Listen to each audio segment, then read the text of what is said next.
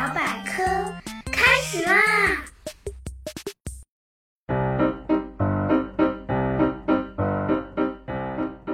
嗨，大家好！你们既搞笑又好学的大吼吼同学又一次闪亮登场啦！大家都听说过僵尸吧？在很多电影和游戏里都有。这种怪物据说是死人变的，除了样子吓人、发出怪叫以外，还会吃人，真是恐怖啊！那么，真实的世界存在这种怪物吗？嗯，首先，人类世界肯定是没有的。至于动物世界嘛，这就不一定了。今天猴猴就来聊聊这动物僵尸的幕后黑手——寄生生物。对于咱们来说，动物界的僵尸不像电影里那么吓人。不过，对于某些动物来说，同类的僵尸可就恐怖了。救命啊！僵尸蚁就是最经典的例子。注意，这可不是蚂蚁，是一种在地球上已经存在了四千八百万年的老祖宗级真菌，经过常年的进化，修炼出操控蚂蚁的逆天技能，而木蚁就是他们最爱的木偶。在成功寄生了一只倒霉的木蚁后。僵尸蚁真菌先控制这只木蚁远离自己的族群，减低同伴前来营救的机会，再指挥木蚁咬住叶片的背面，并且一直保持这个诡异的姿势，直到死亡。接着，僵尸蚁从木蚁的遗骸上破体而出。长出一个缩小版的蒲公英，最后随风飘散开来，释放出大量有传染性的孢子，简直就是一颗毒气弹。就这样一传十，十传百，成为了木蚁永不止息的噩梦。昆虫界还有其他厉害的角色。扁头泥蜂也能把受害者变成听话的僵尸。扁头泥蜂能直接把毒液注射进蟑螂的脑子里，让蟑螂变成没有自由意识的僵尸。然后，扁头泥蜂领着蟑螂前往自己的地道，并在蟑螂的腹部产卵。等到扁头泥蜂的幼虫孵化后，蟑螂才真正的死去。而扁头泥蜂的幼虫就以蟑螂的尸体为食，长大后继续祸害其他的蟑螂。呃，原来蟑螂也有今天啊！除了昆虫这些简单的生物能被寄生生物控制思想以外，高等动物一样可能被控制，甚至是人类。爱猫人士也许听说过弓形虫。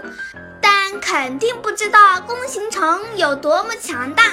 弓形虫是一种单细胞微生物，它的最终宿主正是猫科动物。弓形虫寄生在猫的小肠内，产出卵，随猫的粪便一道排出，经过一到五天后，开始具备感染能力。能传染所有的温血动物，常见的家畜都是弓形虫的宿主。弓形虫有一种叫刚地弓形虫，有意思的是，这种弓形虫在感染老鼠后，能够劫持脑神经。改变老鼠的多巴胺分泌机制，让老鼠失去了恐惧感。怕猫不存在的弓形虫老鼠可以与猫共舞。当然，这样作死的结果，自然老鼠更快成了猫的盘中餐。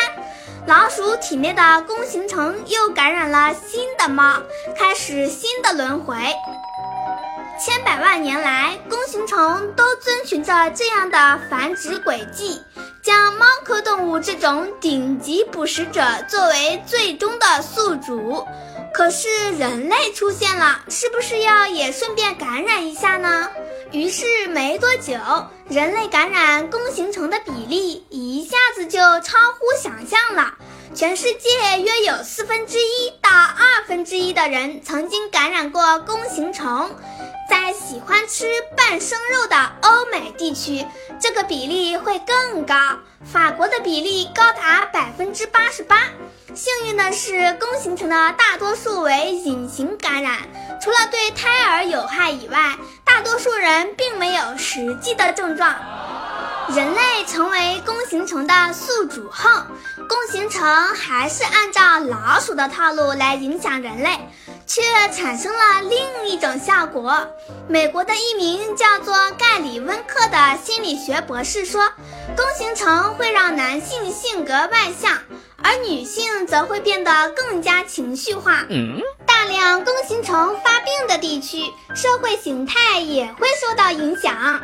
如果这个说法被证实的话，那人类靠冒险和进取精神所取得的科学进步，这多半得归功于弓形虫。更有人较为罕见的得了急性弓形虫感染，出现了幻觉，这不禁让人怀疑起宗教起源。那些见到上帝、大天使的经历，以及死而复生的神迹，或许都只是弓形虫在作怪，真让人不由得发出疑问：到底是人类改变地球，还是寄生生物改变了地球？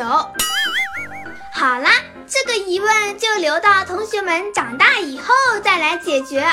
本期有关寄生生物的话题就说到这里，请大家点点专辑的订阅按钮，这样就可以收到新节目的通知喽。如果还有什么想知道的，欢迎大家在留言区留言，猴猴有问必答哦。